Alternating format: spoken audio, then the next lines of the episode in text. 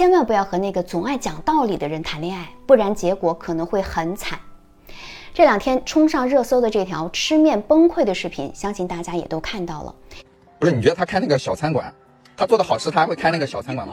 你非要去给他说这些干嘛呢？面对女生不可压制的怒火，男人不但不安慰，还一边讲道理一边拍视频，顺便发到了网上。我觉得不好吃，我们下次永远不去吃，为什么？三观有问题，知道吧？不是面吃不吃的问题。有人说这女人小题大做，有人说这男人啊无下限蹭流量。但其实这个问题细思极恐，它跟心理学上的煤气灯操控真的特别像。它又叫做认知否定，是指一种操控行为，通过否认、歪曲、混淆、误会等手段，让被操纵者逐渐失去自信和现实感的能力。而操纵者一方的目的就是让你怀疑自己对现实的认知。被操纵的受害者一般会经历三个阶段：第一步，自我怀疑；第二步，深度依赖。第三步，自暴自弃，直至最终被洗脑，无法逃脱。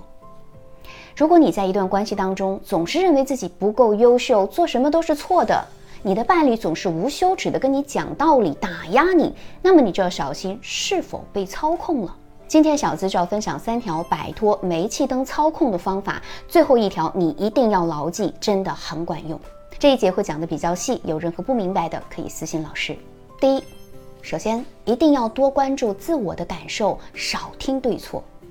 两性关系当中，如果对方总是否认你的观点，那就不要再去思考对方口中的对与错、好与坏，请相信自己的直觉。让你感觉到不舒服的，都有可能是对你的操控。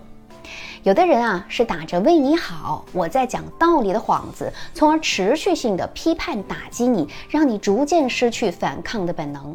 所以，永远不要听信那些伤害你的批评，即使那些批评有一定的道理。第二，建立起明确的边界。